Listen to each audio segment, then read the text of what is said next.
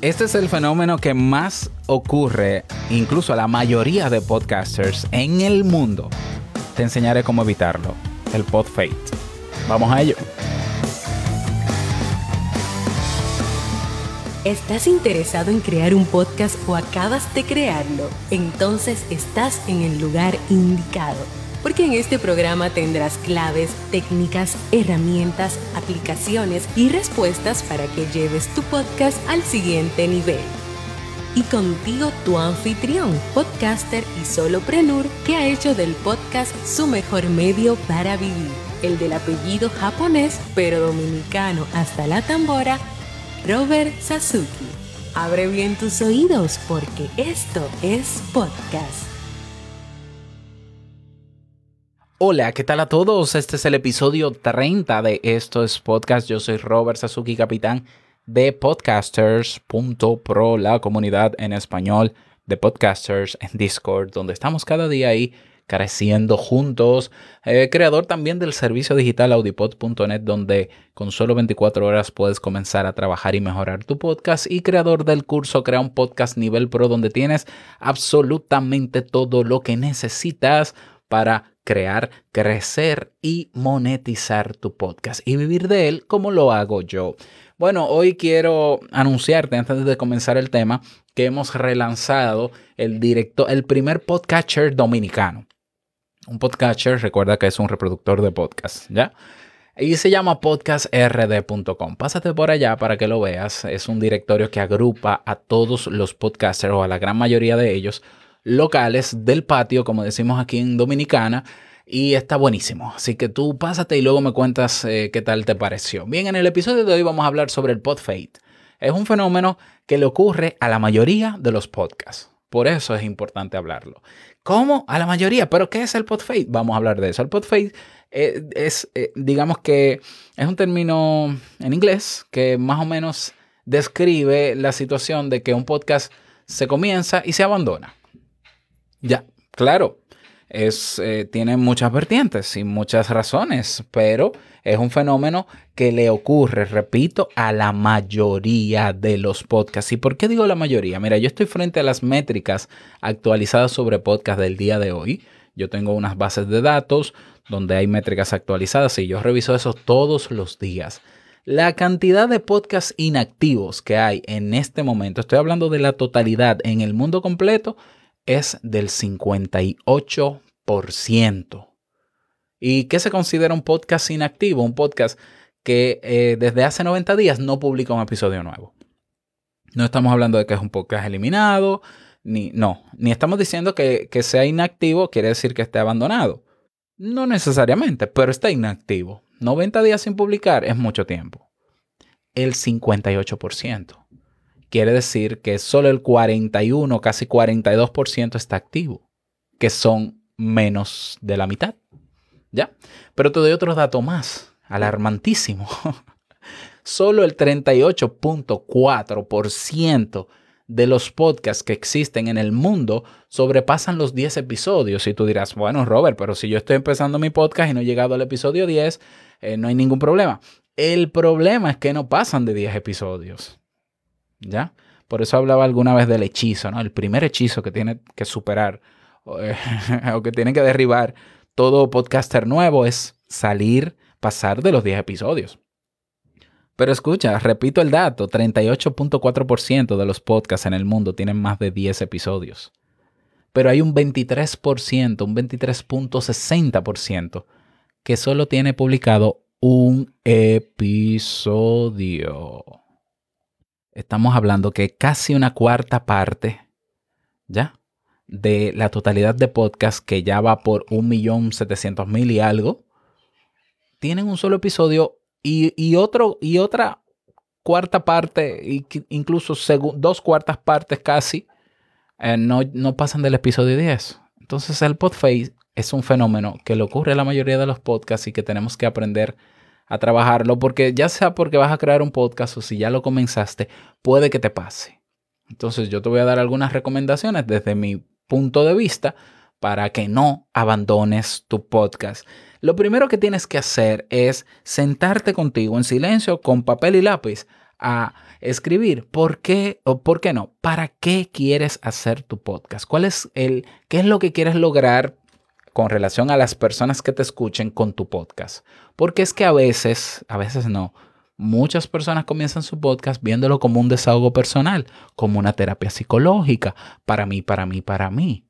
Y entonces yo digo, pero si es para ti, no lo publiques, guárdalo en tu disco duro y escúchate a ti mismo. Ya, la realidad es que nadie quiere hacer un podcast para escucharse a sí mismo. ¿Verdad? Tú quieres que te escuchen, pero tú quieres hacerlo para ti. Pero entonces si lo haces para ti, en la forma en cómo vas a comunicar el contenido, solamente te va a gustar a ti. Por tanto, como el podcast es para ti, es lógico que lo abandones porque no tiene sentido publicar algo en medios públicos, valga la redundancia, para escucharlo tú solamente. ¿Verdad? Lógico, ¿verdad? Pues entonces siéntate a escribir el qué es lo que yo quiero lograr con relación a las personas que me escuchen con mi podcast. Quiero inspirarlos, quiero educarlos, quiero entretenerlos, quiero uh, formarlos, quiero informarlos. Eh, ¿qué, qué, qué yo quiero lograr con relación a las personas? Ese propósito es la base de cualquier podcast. Lo segundo, entonces, es definir una estructura de tu podcast, los, eh, primero simple, sencilla, donde tú sepas la secuencia que hay, el orden que hay entre los contenidos. Esto también es importante porque hay personas que dicen, yo le doy a grabar y, y, y, sale lo que sale. Bueno, hay un problemita. Va a haber un día en que no vas a tener ganas de que salga lo que salga y si no hay estructura, no vas a grabar. Y si no grabas y sigues en la misma actitud, puede que pasen meses y tu podcast se convierta en, en el cementerio de podcast que tenemos en la actualidad. Yo le llamo el cementerio. De hecho, yo bromeo en la comunidad de Podcaster Pro y digo, el 2020 ha sido el año donde más podcasts se han publicado, sí, y donde más podcasts se han abandonado, también. Este es el año del cementerio de los podcasts. Y es por eso. Entonces, tener una estructura clara, ¿ya? Tienes que tener, y esto es vital, un plan de contenidos de mínimo tres meses de temas y cada tres meses actualizarlo, ¿ya? Y, o rehacerlo. ¿Qué es un plan de contenido? Es un esquema escrito, es una tabla donde tú categorizas del tema central de tu podcast algunos subtemas, pueden ser cuatro o cinco, y de cada subtemas algunos títulos, preguntas, cuestiones que tienen que ver con cada subtema. Es un ejercicio que se puede hacer en una o dos horas. Yo te enseño cómo hacerlo en el curso. ¿Ya? Tú puedes tener un podcast que puede ser diario, como los míos, que puede ser semanal, quincenal o mensual, con tres meses de proyección de temas. ¿Por qué esto es importante? Porque si tú, a la hora en que se te antoja grabar, es cuando comienzas a preparar el tema, te puedes autosabotear y no grabar nada, y no crear nada, y no preparar nada. Esto es un fenómeno psicológico que ocurre. ¿Por qué? Porque el cerebro, cuando sabe que te vas a enfrentar a una situación que es compleja, oye lo que digo, compleja, te sabotea y te distrae. ¿Para qué? Para que no lo hagas, porque el cerebro no le gustan las cosas complejas, ni nada que pueda interpretarse como amenazante. Entonces, es imposible que tú en el momento en que vas a grabar un episodio prepares el tema. No, es, que son dos fases diferentes que se deben hacer en dos momentos diferentes.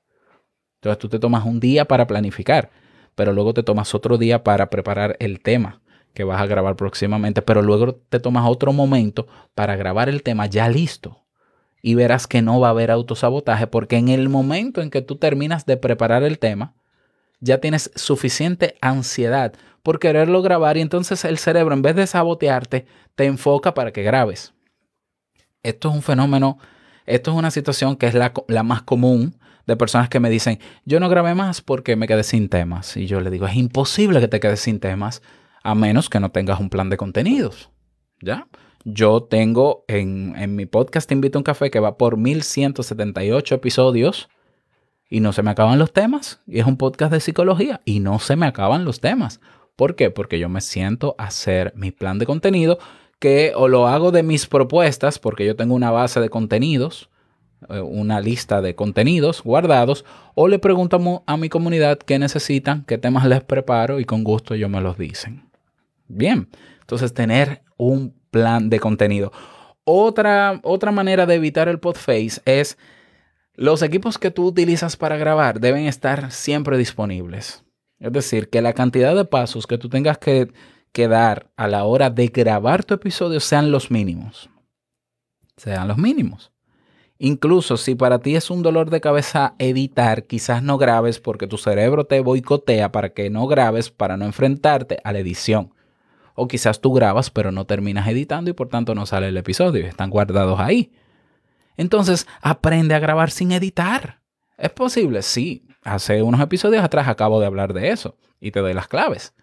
Ya, aprende a grabar sin editar, practícalo y verás que que es tan simple hacerlo que vas a querer grabar como yo todos los días. Bien, entonces los equipos a la mano, si tienes que tener un micrófono pero lo tienes en, un, en una maleta y entonces tú tienes que armar todo cada vez que vas a grabar y aquí va la consola o la, mesa, la mesa de mezcla, la interfase, aquí va esto, aquí va el brazo, pero luego tengo que desmontarlo, ya eso es complejo, ya el cerebro dice, ay no, otra vez. No, mejor ponte a ver Netflix o a chatear en WhatsApp o a ver Instagram. Bueno, y esas son, esas son situaciones comunes que veo ya en las personas que se me acercan de por qué no siguen grabando. Otro punto importantísimo que va junto con el propósito del podcast es tener bien claro cuál es tu nicho. ¿Ya? Tener muy claro cuál es tu nicho. Un error que yo veo muy común en personas que empiezan su podcast es decir, este podcast es de todos para todos para hablar del tema que se me ocurra. O hablamos de todo un poco. No, tu podcast no puede hablar de todo un poco. Tu podcast, eh, los podcasts funcionan, no es que no se pueda, ¿eh? pero los podcasts funcionan mejor cuando van a un nicho específico, porque hasta la forma en cómo comunicas eh, se, se, refiere específicamente a ese nicho. Entonces, si no lo has encontrado, tienes que encontrarlo. Y eso también te lo enseño en el curso, a definir bien claro tu nicho. ¿Ya?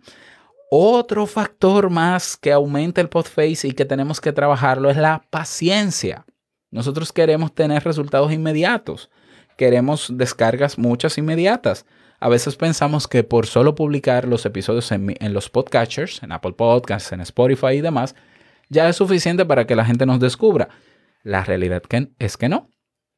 De hecho, hace unos episodios atrás hablé de cómo aumentar la audiencia, porque no es suficiente con estar en los podcatchers.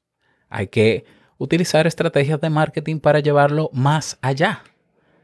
Entonces, es lógico que tú, luego de tres meses publicando contenido, te desanimes cuando ves que tienes pocas descargas. Bueno, es lógico, tiene sentido, a mí me pasó también. ¿Ya? Sin embargo, ¿qué yo hice cuando lancé este podcast? Esto es podcast. Yo comencé a compartirlo en grupos y, fuera de mis redes sociales. Y yo tuve 3.000 visualizaciones en una semana. ¿Ya? Entonces yo no me permití llegar a meses para saber que nadie me estaba escuchando. Yo salí a gritar a los cuatro vientos que tengo un podcast y que deben de escucharlo porque lo que estoy creando es de utilidad, porque así lo pienso. ¿Ya? Y por último, bueno, por último no, el penúltimo punto tiene que ver contigo. O sea, tu podcast debe ser para los demás. Por tanto, yo como consejo te diría, deja de centrarte en ti, deja de centralizar el, contenido en tu persona y centralízalo en las personas. Yo escucho podcasts nuevos que solo hablan de, del podcaster. No, porque yo, porque yo, porque yo, porque yo, porque yo, porque yo, porque yo. Oye, no, no está de más que tú metas tu experiencia y digas qué te pasa a ti, porque eso ayuda a edificar, pero el tema completo no puede ser de yo, por favor. Porque repito, el podcast es para ti. ¿Ya? Entonces, deja de centrarte, eh, de centrarte en ti, porque va a llegar un momento en que vas a sentir los síntomas del síndrome del impostor, no te vas a creer lo suficientemente capaz de seguir con tu podcast y lo vas a abandonar y céntrate en los demás. Cuando te centras en los demás, comienzas a ver resultados porque la gente encuentra utilidad y el mínimo comentario que te pongan es tu gasolina. ¿Ya? Y yo sé que hay otras razones personales y que yo desconozco porque cada quien tiene sus razones para razones más allá de las técnicas o de a nivel de estructura y planificación, etcétera, que tendrán por las cuales abandonan. Yo sé que hay personas que crean el primer episodio porque ya se puede hacer muy fácil con Anchor y lo abandonan porque dicen esto no es para mí. Ya probé, lo dejé ahí. Pasaba cuando comenzó la fiebre de los blogs, la gente abría un blog, escribía una carta de desahogo y luego lo abandonaba. Eso también, yo estoy seguro de que está pasando también, pero así habrán otras razones que yo desconozco. Pero lo importante es que si quieres realmente, si estás determinado a ser podcaster, porque entiendes que este es el medio, bueno, prepárate en esos aspectos. ¿Por qué? Porque es, es más fácil abandonar que mantenerse. Ya te lo digo, ¿eh? Y es tan fácil que la mayoría de los podcasts están abandonados. Eso es una realidad. Así que que no te pase. Bueno, te invito a que te unas a la conversación. Si tienes otras recomendaciones para evitar el podfade, pues eh, únete en podcasters.pro. Nada más desearte bonito día, que lo pases súper bien y nos escuchamos mañana. Larga vida al podcasting. Chao.